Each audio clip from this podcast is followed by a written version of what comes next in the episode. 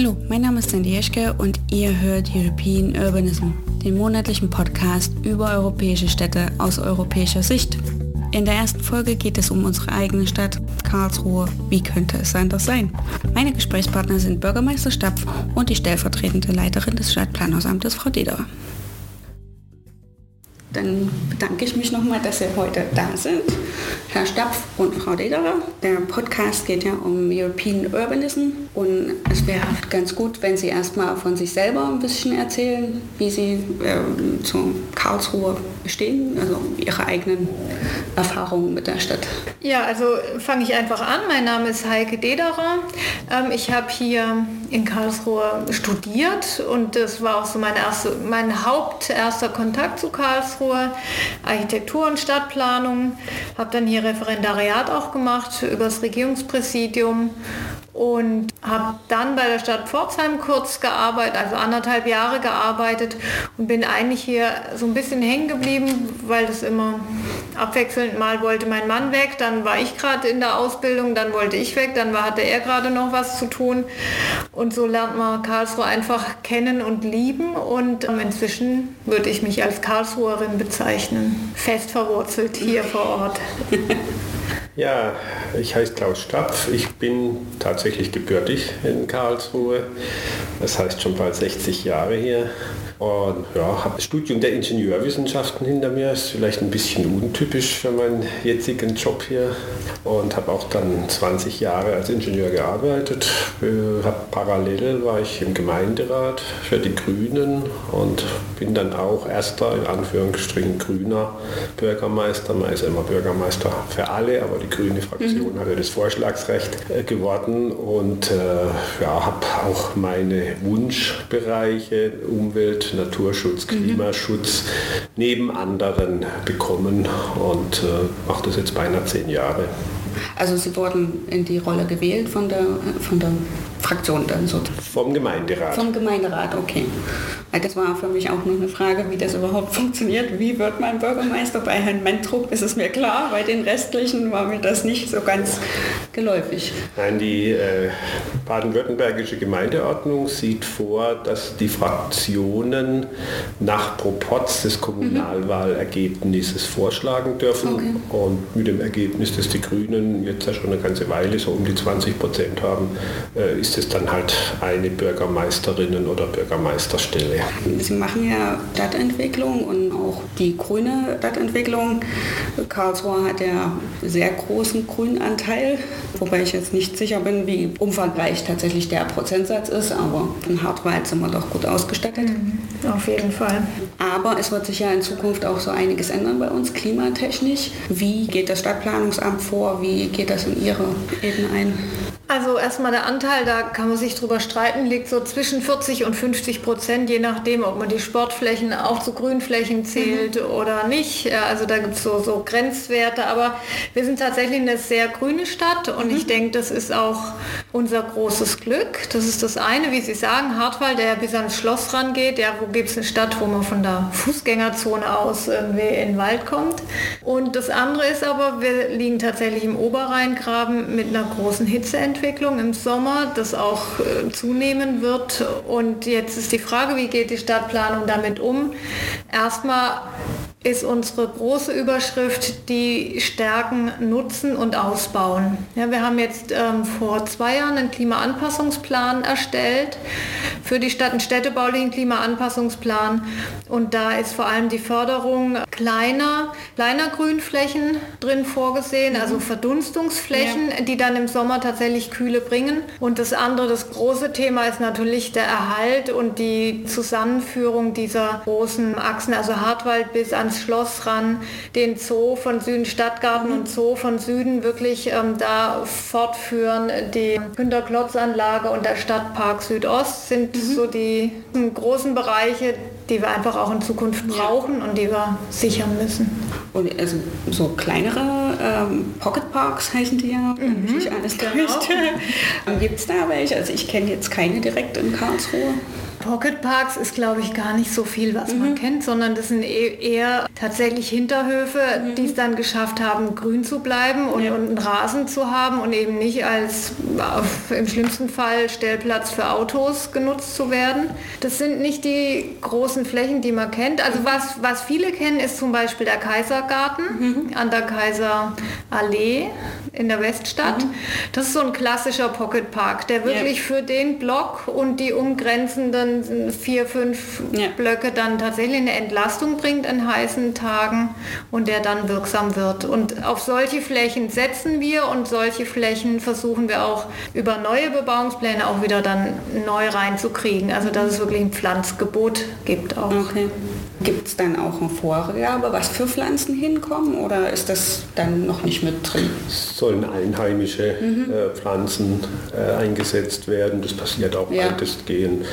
Das ist also äh, inzwischen anerkannt, dass mhm. Äh, wir hier letztendlich dann auch das Thema äh, Naturschutz mhm. mit einbinden. Ne? Vielleicht noch als Ergänzung, also mir ist es auch äh, wichtig, dass wir eine große mhm. Flächenkulisse sichern. Deshalb war es auch immer mein Ansatz und ist es weiterhin, unter Schutzstellungen zu erreichen. Mhm. Das mhm. sind beispielsweise 2010 der alte Flugplatz äh, zu nennen. Mhm. 70 Hektar innenstadtnah gibt es ganz selten mhm. oder 2016 glaube ich war es. Dann ähm, die Gießbach-Niederung, mhm. das sind beinahe 300 Hektar im mhm. Außenbereich mhm. und wir haben einige weitere Flächen äh, im Verfahren.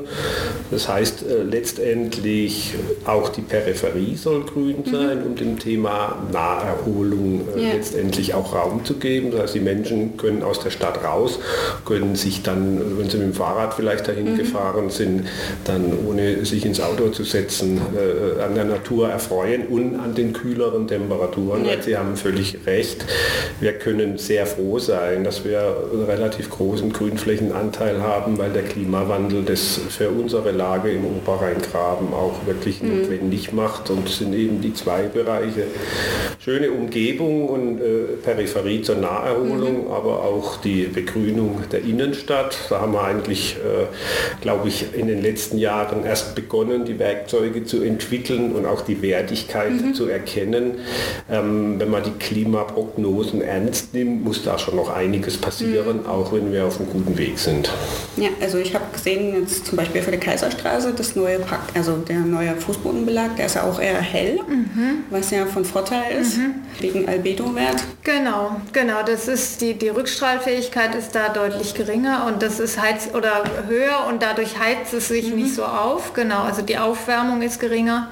Und ich habe auch jetzt ähm, ganz unterschlagen, neben den Pocket Parks ähm, haben alle neuen Bebauungspläne, die wir jetzt ähm, festsetzen, auch einen Anteil an Dachbegrünung, mhm. Fassadenbegrünungen. Also wirklich grün am und ums Haus. Das ist das eine. Und das andere ist, dass wir sehr stark darauf achten, dass man ähm, zum Beispiel Stellplätze möglichst nicht ebenerdig mhm. ohne Baum in großen Flächen ja. ähm, her, ums Gebäude mhm. drumherum mhm. stellt, sondern dass man die eher stapelt, unter die Erde bringt. Also dass man da auch Flächen flächenökonomischer arbeitet ja. und nicht automatisch die gewonnene Fläche dann mhm. für eine Bebauung nutzt, sondern auch eben mal für eine Grünfläche. Also das sind so, mhm. wie Sie es Pocket Park genannt haben, aber das einfach immer wieder so viele kleine Punkte, also eigentlich so Mosaiksteine ja. für eine kühl, kühle, für ein kühles Karlsruhe sich ergeben. Stichwort Stellplätze. Also ich weiß, dass in Zukunft wird sich ja die Mobilität sehr stark ändern. Einfach aufgrund des, der E-Fahrzeuge beziehungsweise wenn dann das automatisierte Fahren kommt. Wie ist das dann in Karlsruhe? Also wir haben ja in, im Ring, im Zirkel haben wir mehrere Parkhäuser wird da noch dran gedacht, die auszubauen oder sollte die eher zurückgebaut werden? Also London ist wohl jetzt am Überlegen, zurückzubauen. Also ist, ich weiß immer, mhm. ganz gefährlich ist, ist, das Thema, also, aber... Ja, ist auch ähm, ein unguter Punkt, weil wenn wir jetzt uns neu entscheiden könnten, mhm. würden wir die Parkhäuser natürlich auf gar keinen Fall mehr dort anordnen. Mhm sehen vielleicht also die, die Geschäfte noch mal anders. Ja, die sind froh, dass die Leute zu ihnen kommen, aber eine moderne Stadtplanung hätte die, die Parkhäuser einen Ring weiter mhm. draußen auf jeden Fall. Okay. Und wir wollen die auf keinen Fall ausbauen, also mhm. für mehr Stellplätze, sondern wenn dann eher zurückbauen, ohne dass jetzt erstmal ein dramatisch großer finanzieller ja. Schaden entsteht. Eine Idee ist zum Beispiel auch die Parkgarage am Ständerhaus. Das ist ja jetzt auch mhm. eine städtische Garage, eher als Fahrradparkhaus, mhm. ähm, zumindest in einzelnen Geschossen ja. umzubauen. Ja, also dass man dieser Zwang mit dem Auto reinzufahren mhm. oder diese große Attraktivität, dass man mhm. dann direkt am Einkaufsmarkt dann ähm, seinen Stellplatz ja. kriegt, dass man das zurückfährt. Das wäre schon unser Ziel, aber das ist halt jetzt schwierig. Ja, natürlich. Also es ist immer, egal wo man hinkommt, ist das ein Riesenproblem mhm. und äh, da muss jede Menge Leidensdruck kommen. Ist denn da, also verfolgt das international aufgrund meiner Tätigkeit, ist da was in Planung, dass man dann sagt, halt eben nur Fl Fahrzeugflotten bei den Automat automatischen halt eben nach Karlsruhe reinzulassen oder ist sowas noch gar nicht in Bewegung. Also Fahrzeugflotten, also es gibt die, die in der Mobilität diese Überlegung, dass wenn halt eben automatisiertes Fahren kommt, dass dann nicht mehr die Leute alle ihr eigenes Auto haben, sondern eine Fahrzeugflotte, auf die man halt zugreift, also wie bei Stadtmobil. Und dementsprechend halt man rein theoretisch die äh, Menge der Fahrzeuge sozusagen reduzieren und damit halt eben auch die nötig, notwendige Menge von Stellflächen reduzieren könnte.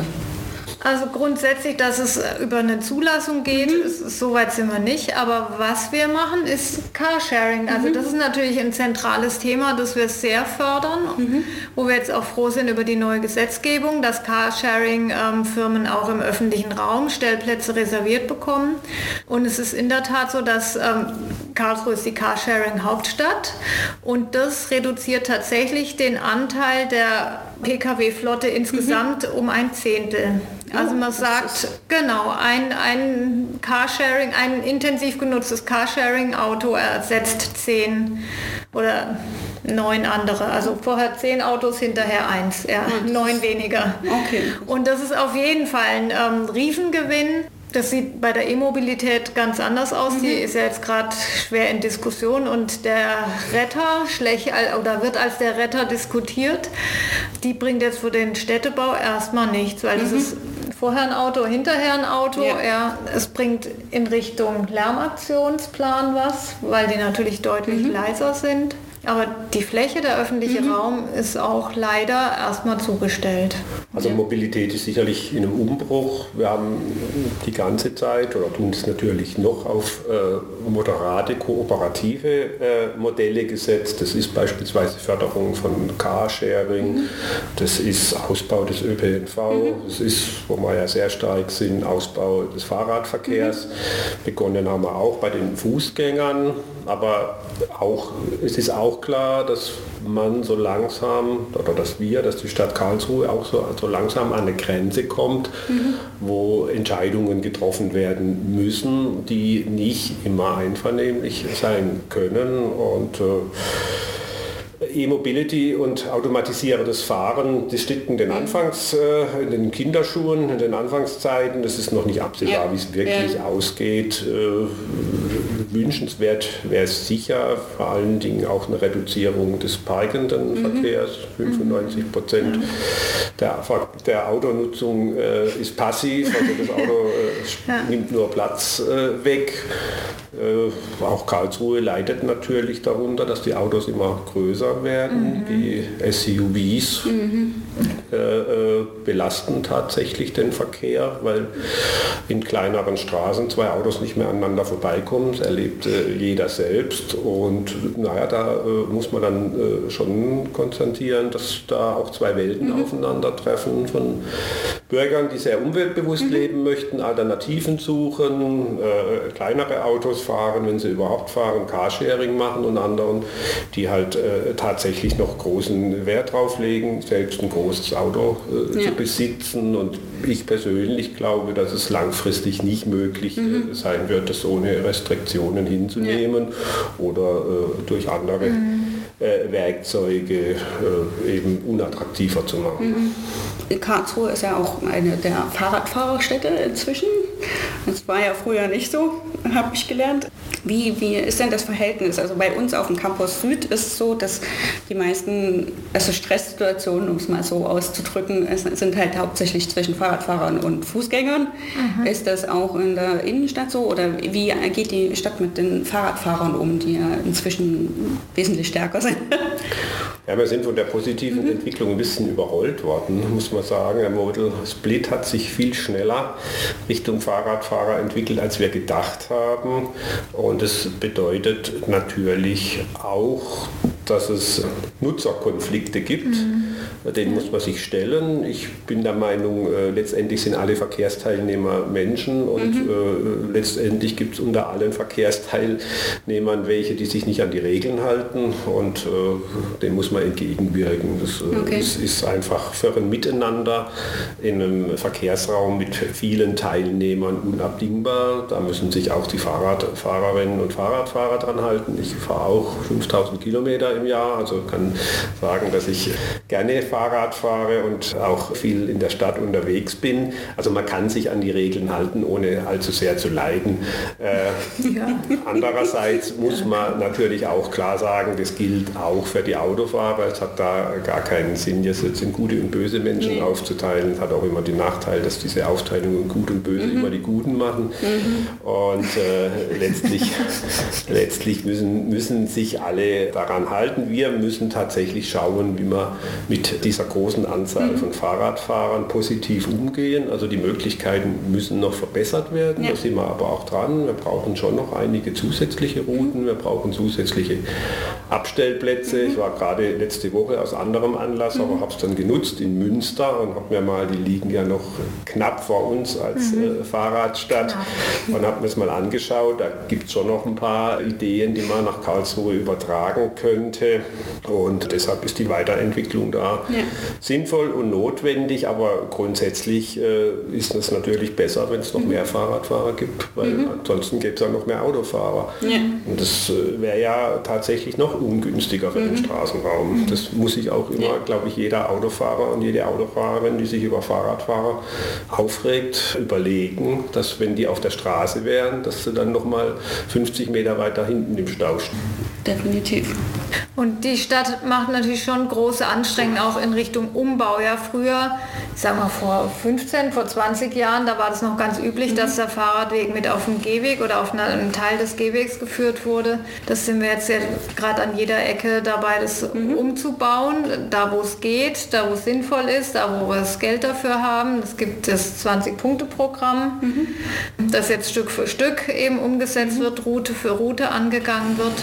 Und das ist, hat sich, glaube ich, schon auch bezahlt gemacht, auch die Aufstellflächen an den mhm. Kreuzungen, ja, dass man einfach weiß, wo man stehen mhm. kann, wo man sicher steht, ja. wo sich auch plötzlich Leute lang trauen, die nicht ganz so super sicher starten. Mhm. Das baut man ja dann relativ mhm. schnell wieder aus. Und das ist schon auch ein Kraftaufwand, den wir unternommen haben und an dem wir noch dranbleiben. Ja.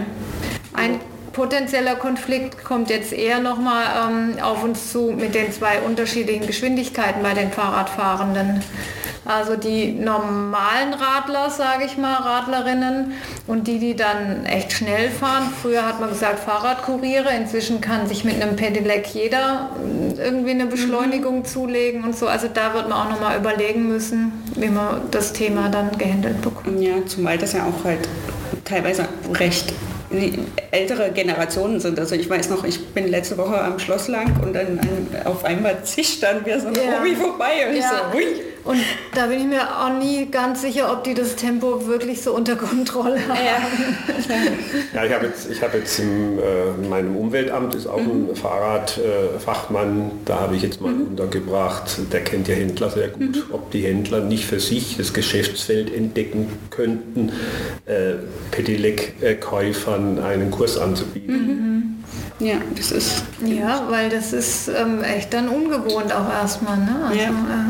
Ja, und es sind tatsächlich Menschen. Das Schöne an den Pedelecs mhm. ist ja, dass es Menschen das Fahrradfahren äh, erschließt, die mhm. vorher eben mhm. nicht äh, äh, mehr viel gefahren ja. sind. Aber das heißt halt auch, sie haben keine Routine mhm. und steigen dann ja, auf ein schnelles äh, mhm. Fahrzeug und Man kann halt, also 25 ist auch nicht so langsam, mhm. man kann ja. aber auch dann bis zu 50, mhm. Wenn man äh, nach unten fährt oder ein entsprechend leistungsstarkes äh, Pedelec hat, erreichen. Und das sind halt äh, Geschwindigkeiten, die bei einem Unfall tödlich sein können. Ja, das kommt mit dazu. Mhm. Aber mhm. abgesehen von Mobilität, was gehört da noch zu, zum äh, zu Ihrem Bereich, Herr Stapf? Also ich habe gesehen Friedhöfe und Friedhöfe, ja. ähm, also da bin ich ein bisschen äh, stolz drauf, dass es äh, gelungen ist. Äh, ich habe da sehr viel Offenheit auch, nachdem die Idee mhm. dann mal im Raum stand, erfahren, Friedhöfe für das Thema äh, Naturschutz zu mhm. erschließen. Ähm, wir haben beispielsweise jetzt begonnen, auf dem Hauptfriedhof und glaube ich auf zwei Stadtteilfriedhöfen inzwischen, mhm. Imker auf Friedhöfen zuzulassen. Das heißt, äh, Ach, Imker, okay. Friedhöfe, Friedhöfe sind natürlich gute Bienenweiden, mhm. weil eigentlich ja. ganzjährig irgendwas blüht. Mhm. Und äh, gleichzeitig haben wir schon vor einigen Jahren, ähm, was mich allen gefällt, äh, die äh, Verwendung von Herbiziden und Pestiziden mhm. Äh, aufgegeben. Okay. Das heißt, äh, letztendlich ist äh, tatsächlich auch ein Bereich, in dem Biotope mhm. entstehen können. Und der Hauptfriedhof beispielsweise ist auch sehr groß, ist ein ungestörter Bereich. Mhm. haben wir auch eine sehr hohe Artenvielfalt bei den Vögeln. Und äh, das heißt, äh, auch Friedhöfe kann man ins grüne Stadtbild einbinden. Ja. Hauptfriedhof, das ist der in der Oststadt, oder? Ja. Genau, Heiderer Straße. Ah, genau, genau. Ja. War mir jetzt nicht ganz sicher. Ja, also ich war auch schon da drauf und ist sehr schön von der mhm. Anlage her. Mhm. Also ich komme ursprünglich aus Leipzig, Südfriedhof, absolut genial mhm. von der Anlage her. Also deswegen. Also dieses Park-ähnliche möchten wir auch weiter pflegen. Mhm. Im Friedhof, ich gucke mal, das ist ja interessant, äh, wenn man zuständig ist mhm. und ich komme ja viel in Deutschland mhm. umher, äh, aber auch im Urlaub, äh, wenn man für was zuständig ist, dann schaut man sich das immer, wie es andere machen. Also meine Frau ist als bisschen überrascht, dass ich die Friedhöfe im Urlaub besuchen möchte. Aber, ich kann es nachvollziehen. aber es hat tatsächlich oft eine schöne Atmosphäre, die aber, das haben wir mhm. natürlich im Hauptfriedhof, meistens mit einem alten Baumbestand verbunden mhm. ist. Das gibt, mhm. das gibt ja. da sehr viel und darum kümmern wir uns, also dass auch die mhm. jüngeren Friedhöfe irgendwann einen alten Baumbestand haben. Mhm.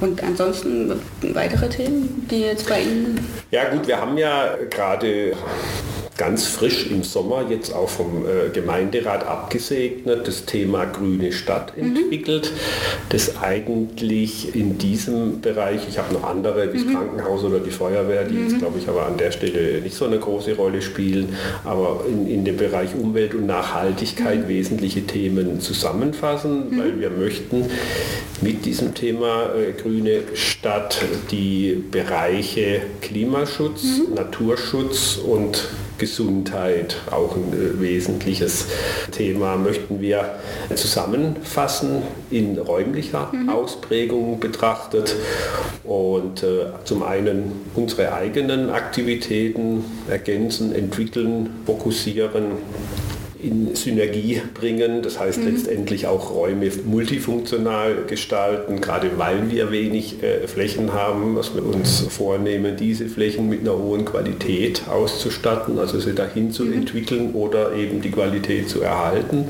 Also das ist äh, letztendlich so ein Bereich, der ganz stark äh, meine Aktivitäten beim Thema Nachhaltigkeit, mhm. Umwelt äh, zusammenfasst. Und was noch besonders ist, zum einen klar, wir haben Vorbildcharakter, wir haben auch äh, natürlich Gestaltungsmöglichkeiten mhm. als Stadt, das Stadtplanungsamt über das Gartenbauamt, aber wir möchten auch die Bürger beteiligen. Also mhm. die Hälfte des äh, Themas grüne Stadt äh, soll auch die Animation der Bürger sein, die Beteiligung der Bürger, die Ermöglichung von Bürgerprojekten zu diesen genannten Themen.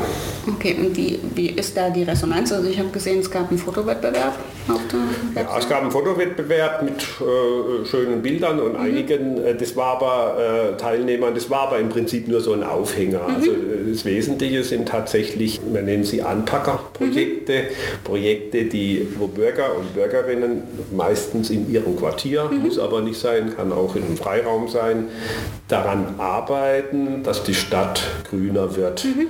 Und da haben wir vor ungefähr einem Jahr einen, mhm. einen Workshop gemacht, kamen 100 äh, Bürgerinnen und Bürger, die da ihre Ideen eingebracht haben. Da wurden dann zwölf Projekte ausgewählt mhm. von den Bürgern selbst. Mhm. selbst. Und die werden jetzt weiterentwickelt, das heißt manche auch nicht, weil manchmal äh, ist halt auch eine schöne Idee da. Voraussetzung ist die Bürgerbeteiligung, die kontinuierliche. Also nicht nur zu sagen, statt mach mal, das versuchen wir schon auch aus eigenem Antrieb, keine Frage.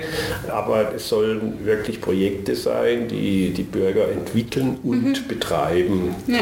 Das heißt, es gibt auch Parallelideen dazu, also nicht nur aus diesem Workshop, aber wir haben in der Lorenstraße stehen jetzt drei Felsenbirnen in, in das sind so Baumsträucher ah, okay. in äh, großen Containern äh, und die mhm. Bürgerinnen, die da als Anwohner mhm. äh, die Idee geboren haben, die müssen die schon selbst ja. pflegen, mhm. gießen und verlangt natürlich schon ein dauerhaftes mhm. Engagement. Soll zum einen einfach zusätzliche Leistungen mhm. in Grüninfrastruktur, sei es jetzt bezüglich Gesundheit, mhm. Klimaschutz oder Naturschutz generieren, die wir sonst nicht machen würden. Ja. Also es geht nicht darum, dass wir weniger machen, sondern dass mehr entsteht, aber auch, dass Identifikation ja. entsteht, äh, gerade in den Quartieren. Das heißt zum einen konkret, dass die Bürgerinnen und Bürger sich der Projekte mhm. annehmen. Das hat auch positive Auswirkungen auf die Nachbarschaft, mhm. beispielsweise auf Sicherheit und ja. Sauberkeit. Mhm. Aber es öffnet natürlich auch den Blick überhaupt für das äh, Thema. Ja. Und sie zeigt gleichzeitig aber auch Möglichkeiten auf, ich kann selbst was tun. Also mhm. Also wir haben ja das große Problem, dass äh, die Medien ganz viel über den Klimawandel mhm. berichten, aber äh, politisch äh, eigentlich äh, sich beinahe gar nichts tut und letztendlich auch ja, die Bürgerinnen und Bürger gar nicht wissen, wie sie, wie, sie mhm. beginnen sollen. Also ja. man hat Angst vor unangenehmen Veränderungen, mhm. möchte natürlich seinen Wohlstand oder was man so mhm. empfindet behalten. Da fehlen einfach auch so die Alternativen, mhm. die zeigen halt mal, das ist nicht nur Leiden, das kann auch gestalten ja. sein, das kann auch positiv sein, das kann auch bereichernd sein. Und mit solchen Projekten hoffe ich, dass Bürger ja. das in Selbsterfahrung mhm. dann äh, letztendlich für sich entdecken. Also würden Sie sagen, dass die Re Resonanz gut ist oder ist das halt eben noch, steckt das noch in Kinderschuhen? Also ich weiß, dass eben international das immer stärker kommt, beziehungsweise auch deutschlandweit halt eben Bürgerbeteiligung, und dass man nicht mehr dieses Aufoktroyieren halt so nach dem Motto, du machst das jetzt, sondern dass man sich wieder mehr identifiziert mit seinem Bereich oder ist das... Naja gut, äh, wenn ich mal davon ausgehe, dass so eine grüne Stadtprojekt äh, auf Jahrzehnte angelegt mhm. sein muss, dann kann man vielleicht schon eher noch von Kinderschuhen mhm. äh, reden, aber es ist schon nicht, sind nicht mehr die Babyschuhe, die nur zum äh, Füßewärmen da sind, sondern es sind schon tatsächlich mhm. die Schuhe, in denen die ersten Schritte okay. gemacht werden. Und äh, ja, das ist äh, weltweit äh, ein Thema, das machen mhm. auch andere Städte, also die Gorillas in, in New York mhm. waren wohl die ersten.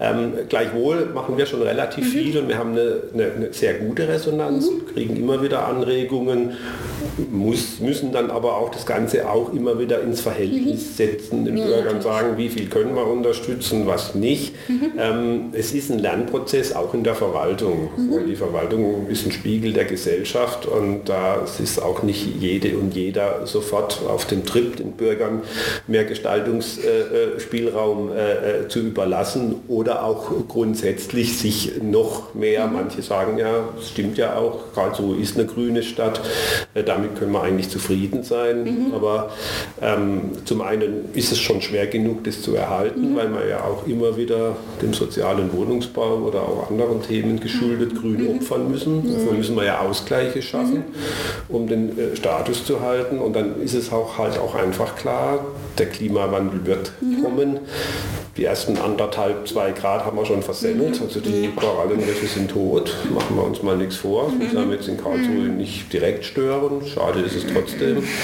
Und Die Temperaturerhöhung wird in den Städten noch höher sein, das muss einem auch klar sein. Also wir werden, sollte man es auf drei Grad zum beispielsweise begrenzen, werden wir bei 6, 7 landen. Und dazu bedarf es einfach noch deutlicher Veränderung in vielen Bereichen. Nun bin ich ja auch für Campusradio hier und dann ist das Thema natürlich die Studierenden im KIT beziehungsweise halt auch an den anderen Hochschulen. Wir haben ja fünf staatliche ähm, und ich habe vorhin mal noch nachgezählt, wir haben ungefähr 40.000 Studierende in ganz Karlsruhe. Da entsteht natürlich auch ein gewisser Druck in Bezug auf Grünflächen, aber auch in Bezug auf Wohnungen. Also das Thema ist ja jedes Jahr wieder. Ich warte nur drauf, ob das nächste wieder das durch die Presse geht. Wir haben zu wenig Wohnungen für die Studierenden und dann ist natürlich die Frage, nachverdichten geht nur bis zu einem gewissen äh, Grad. Also man kann ja nicht überall schnell mal einfach ein zusätzliches Stockwerk aufbauen sondern es, man muss halt eben auch gucken, wo man eben hin kann. Und die Frage ist jetzt, wie macht man das? Also wie vereinbaren Sie das mit, mit den anderen Zielen?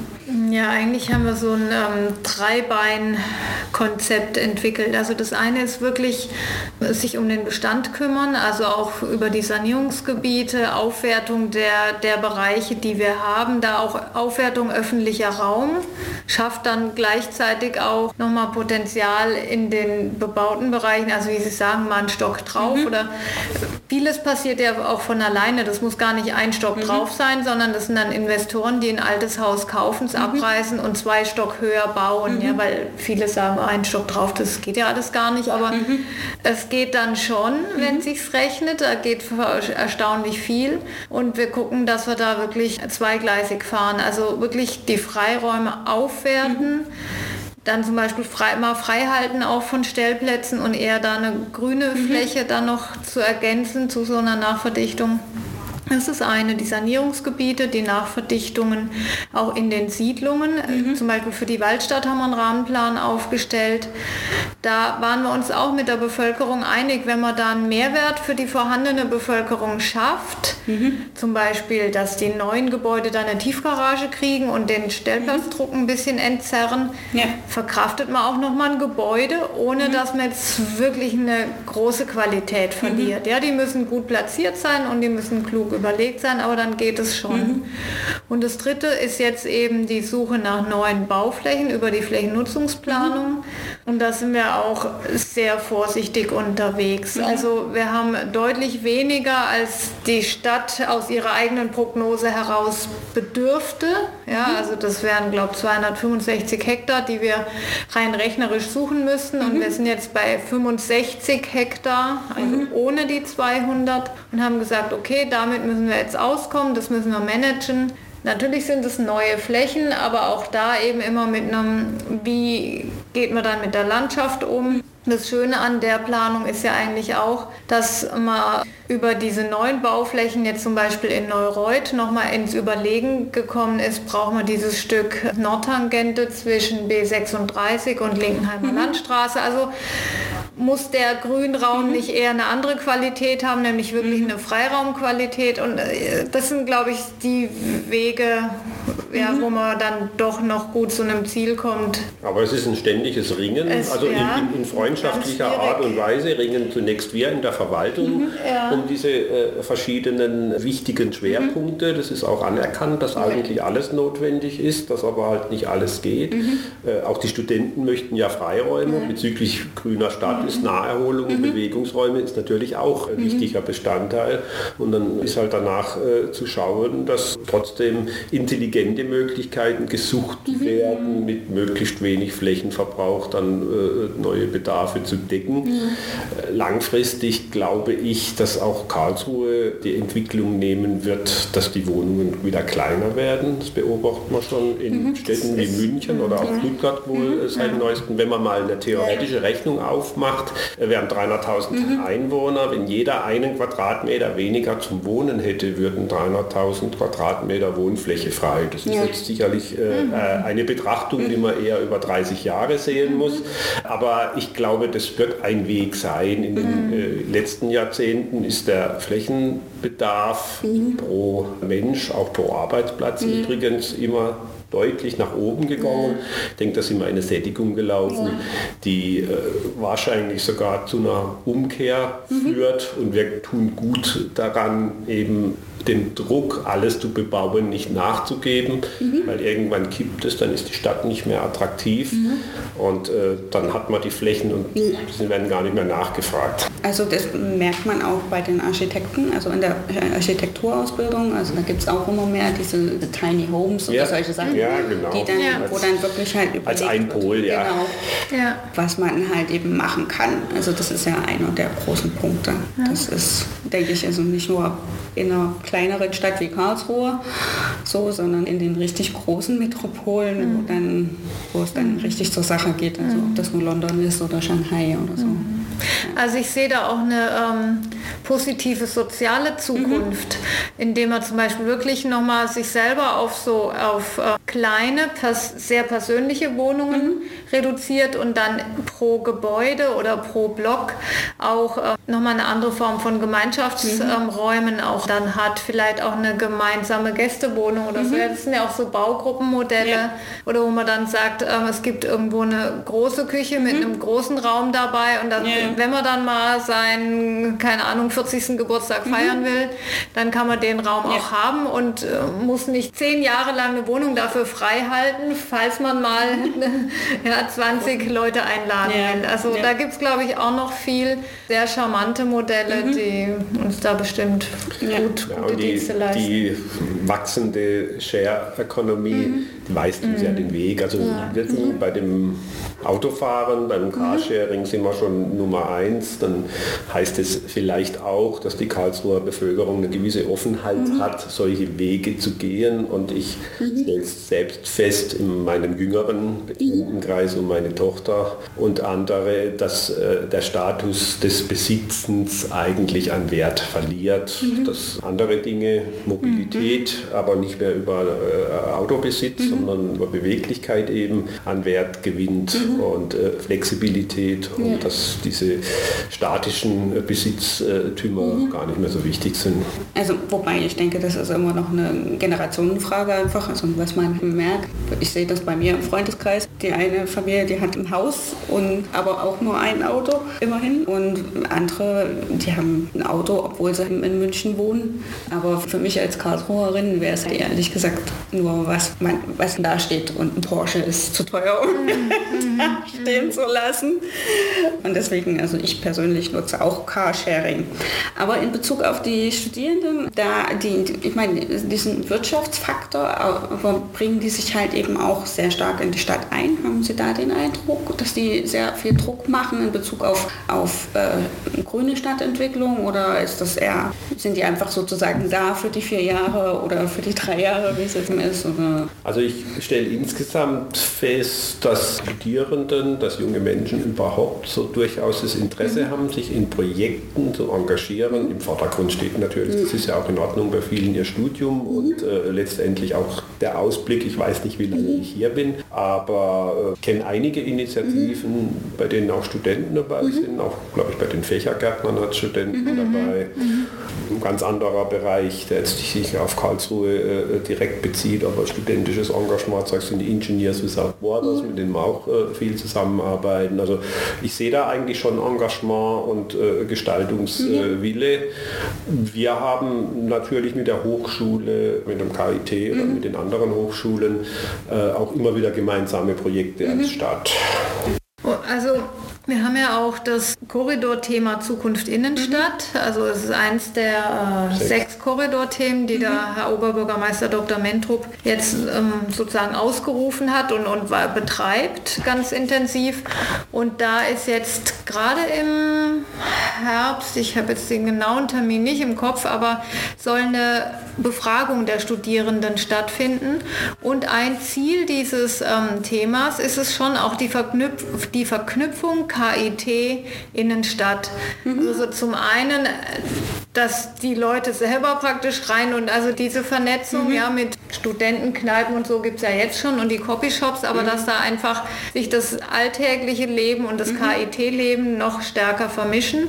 Aber es soll auch nochmal gefördert und forciert werden, zum Beispiel Uni-Firmenausgründungen, mhm. also auch von, ja. aus guten Ideen, dass man denen auch Räume anbietet, mhm. dass man auch in die östliche Kaiserstraße da auch irgendwie vielleicht ein Gewerbeförderverein oder ein Gebäude ja. oder so, also dass man da einfach nochmal proaktiver tätig wird. Und ich glaube, das würde Karlsruhe schon gut tun, mhm wo ich finde, wo man jetzt auf jeden Fall, also wo ich auch richtig stolz bin und wo mhm. ich gern immer mich bewege, ist im Schlossplatz, mhm. wenn überall die, ja, die Studenten da sind und so. Das ist einfach eine Lebendigkeit, die haben andere Städte in der Form höchstwahrscheinlich ja. nicht. Und das finde ich ist schon auch ein Teil des mhm. Stadtbildes, ja, dass ja. wir Studentenstadt sind und dass, es, äh, dass man es auch sieht. Mhm.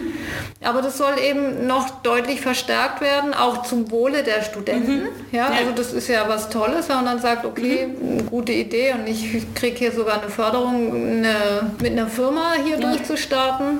Ja, aber das soll tatsächlich erlebbar werden, ja. noch erlebbarer. Und ansonsten die Zusammenarbeit mit den Hochschulen, also ich weiß es, wie es jetzt bei uns ist, beim KIT, also dass wir halt dann auch am überlegen sind, wie wir diese Verzahnung machen, beziehungsweise wie mhm. halt eben die Mobilität zu uns reingeht oder auch durch uns durchgeht. Also wir sind ja ein, auch Transitland, könnte man fast schon sagen. Also durch den Campus ja. geht ja eine ganze Menge an Personen durch ja. täglich, einfach weil sie entweder mit dem Hund Gassi gehen wollen oder weil sie mit dem Fahrrad, die aus Westachse läuft mhm. ja durch den Schlosspark und durch mhm. uns durch. Also mhm.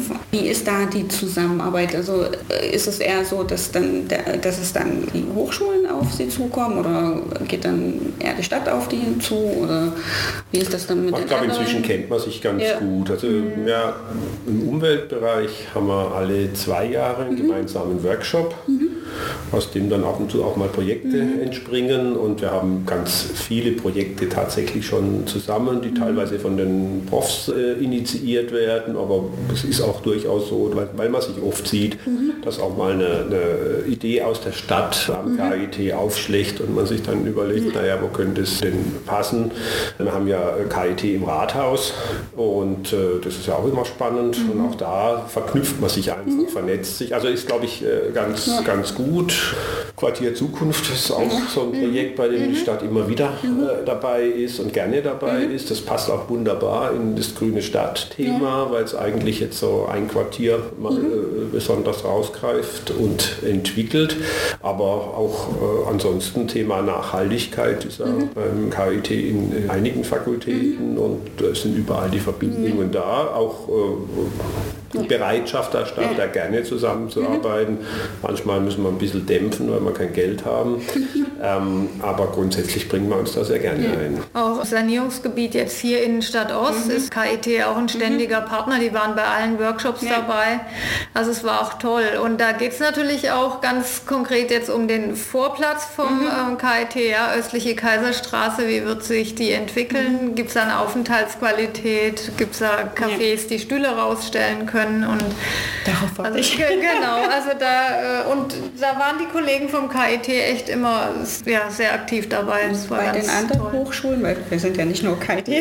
also, auch wenn ich PH, PH ist auch noch sehr mhm. aktiv also nehme ich jetzt mal mhm. war also auch gerade im, mhm. im, im, ökologischen Bereich haben wir jetzt auch so einen PH-Garten mhm. der promiert wurde ist auch ganz äh, vorbildlich und da gibt es auch im kulturellen Bereich viele Verknüpfungen die anderen Hochschulen sind auch alle bekannt bekannt und mhm. es gibt mal ein Projekt, aber es ist weniger, könnte mhm. vielleicht ein, ein, ein bisschen mhm. mehr sein, wobei ich jetzt nicht bewerten kann, wie das in den anderen Dezernatsbereichen mhm. aussieht. Ja. Selbst jetzt auf, mhm. auf die mhm. Bereiche Umwelt, Naturschutz, ja. Klimaschutz bezogen. Also da sind auch Kontakte da, aber nicht so ausgeprägt.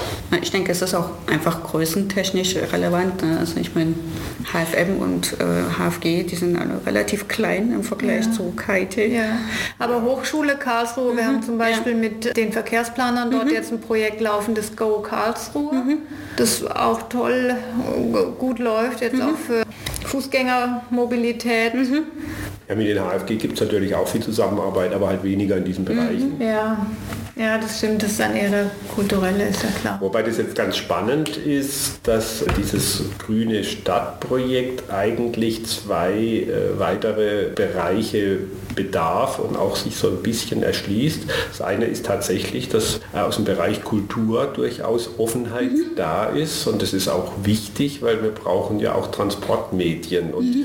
äh, das klassische, also wir haben eh den ausgestreckten Zeigefinger schon lang abgeschafft, aber die klassische Kontaktaufnahme mit der Bevölkerung, die bedarf schon noch an der mhm. einen oder anderen Seite Ergänzung und unsere Kultureinrichtungen sind mhm. da offen, also da sind erste Anfänge mhm. gemacht, da erhoffe ich mir noch mehr, mhm. Dass wir äh, das Thema auch tatsächlich mit den Kultureinrichtungen erschließen können und was wir schon vor Jahren mal begonnen haben und äh, jetzt hatten wir einen Culture Climate Workshop, mhm. wo auch übrigens das KIT bei mhm. war, was da wieder deutlich zutage kommt, da haben wir großes äh, Nachholbedürfnis. Wir müssen eigentlich in den Bereich Psychologie, Soziologie mhm. gehen, mhm. weil es immer klarer wird, wir müssen andere Werkzeuge mhm. entwickeln, um die Bevölkerung anzusprechen. Also wie schaffe ich eine positive Stimmung? Wie nehme ich die Leute mit? Wie zeige ich, dass Gewinn äh, letztendlich auch für den Einzelnen äh, möglich ist?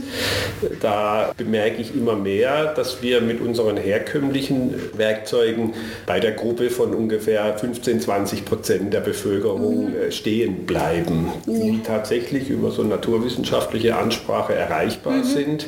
Aber äh, wir brauchen viel mehr.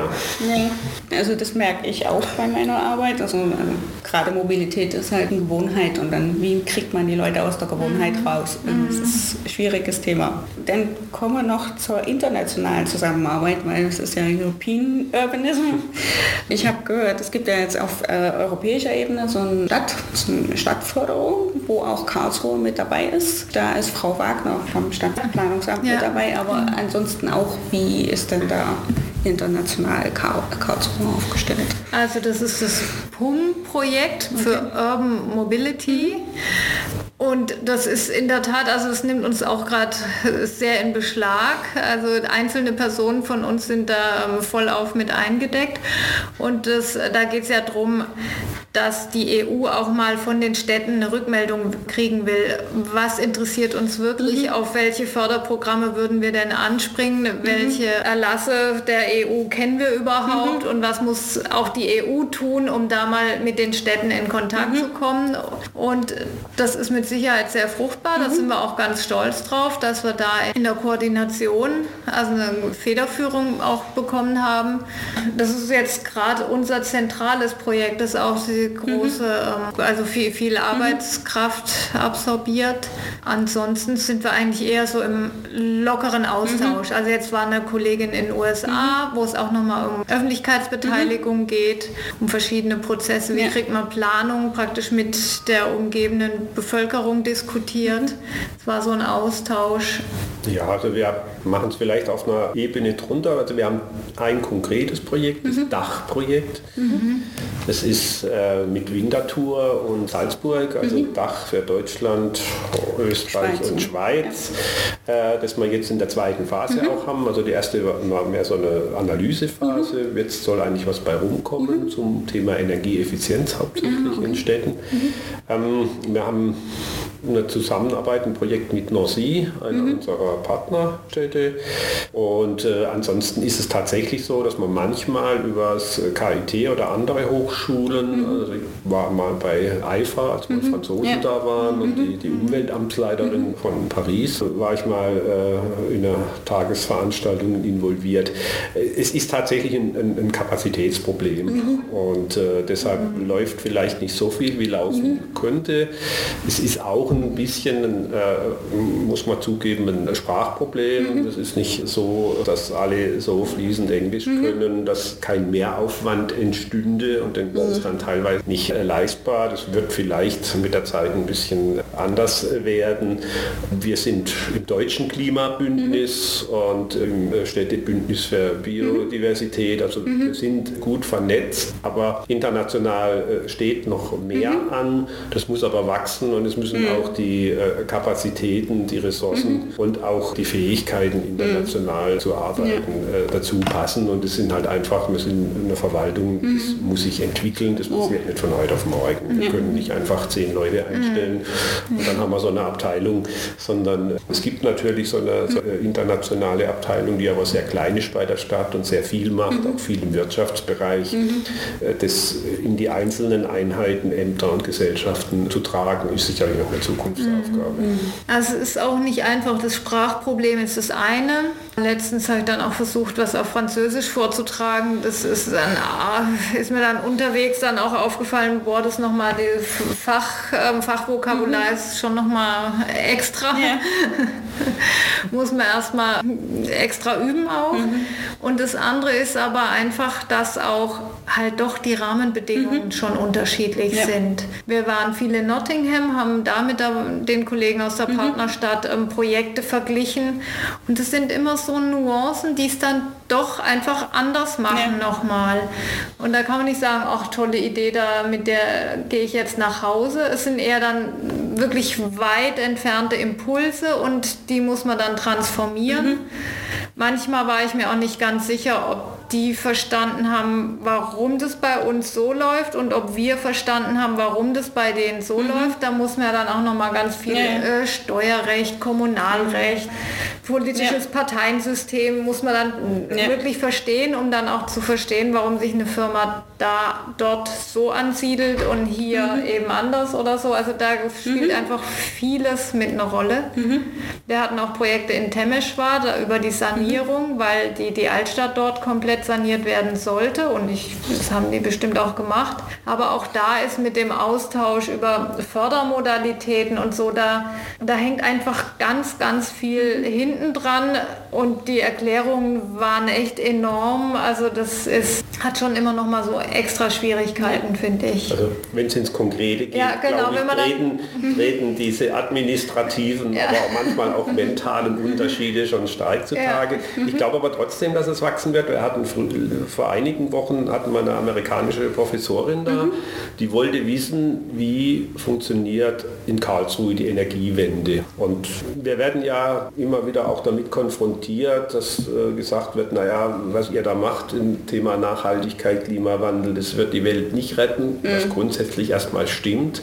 Andererseits, wenn wir unsere großen vorhandenen Möglichkeiten als Role Model nicht nutzen, mhm. wer dann? Ja. Mhm. Und ich glaube, ich sehe das auch bei äh, Kollegen, beispielsweise in Freiburg. Mhm. Freiburg hat da schon in einigen Bereichen einen gewissen Ruf, dass dieses internationale Schauen nach guten Beispielen gerade in mhm. Deutschland zunehmen wird, mhm. dass das auch die Chance ist, mhm. Nachhaltigkeit zu verbreiten, dass das aber natürlich auch äh, noch mehr internationale Offenheit unsererseits äh, bedarf. Aber Sie haben ja gesagt, also Biodiversität halt in Deutschland, also das, ähm, ist das ein Thema, was immer stärker kommt? Oder also man hatte jetzt halt eben, nachdem ein gewisser Präsident dann meinte, er steigt aus Paris aus, hatte man ja den Eindruck, dass sämtliche, dass sämtliche Städte Städte auf der Welt gesagt haben, so nicht.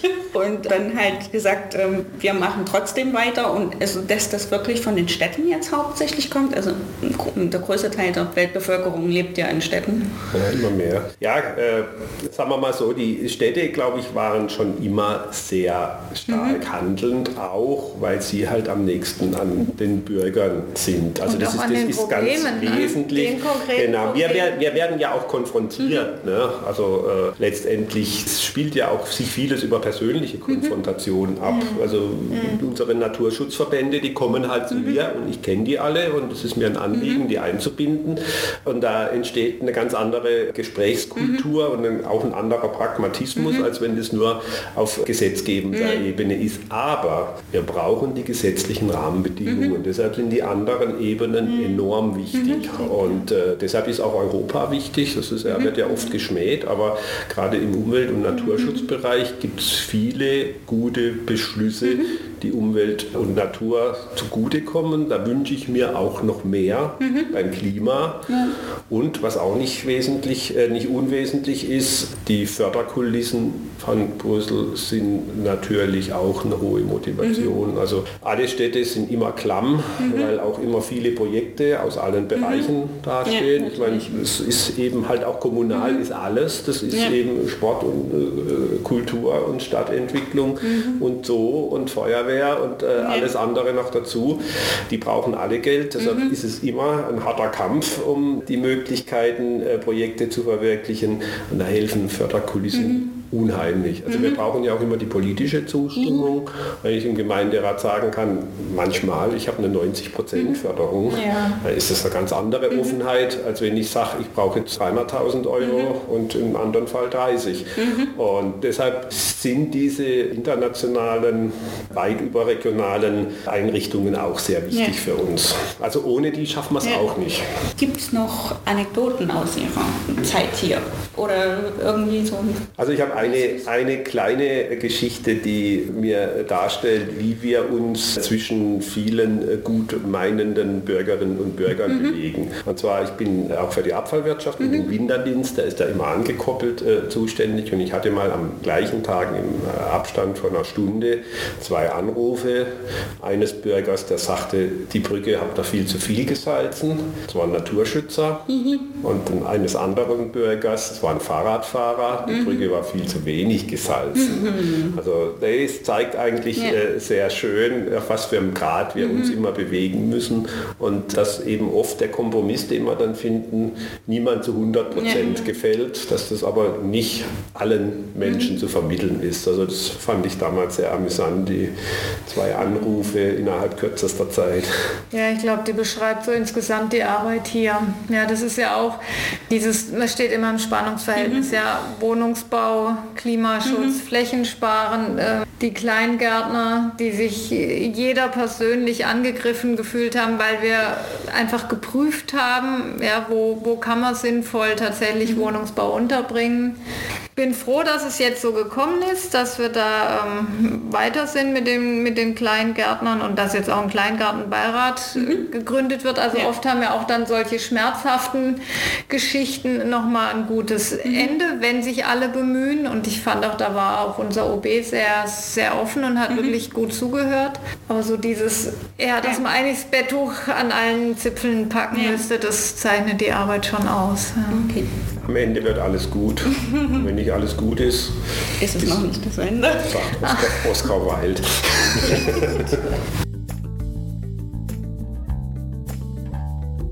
Das war die erste Folge von European Urbanism, dem monatlichen Podcast über europäische Städte aus europäischer Sicht. Neue Folgen immer am ersten Freitag im Monat, 19 Uhr auf Campus Radio Karlsruhe. Mein Name ist Sandy Jeschke, die Musik ist von Erwin Schmidt und die Technik von Campus Radio Karlsruhe. Hier ist Soon.